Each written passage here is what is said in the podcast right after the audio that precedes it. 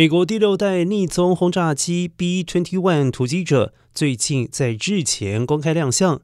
是美国近三十年来公开的首款新型战略轰炸机，主要是因应中国军力崛起对美方造成的战略挑战。而根据香港媒体引述分析家报道，由于 B-21 的出现，美国不再需要临近台湾的基地，就能够在两岸开战时援助台湾。而此一改变，恐怕将在亚太地区带来巨大的冲击。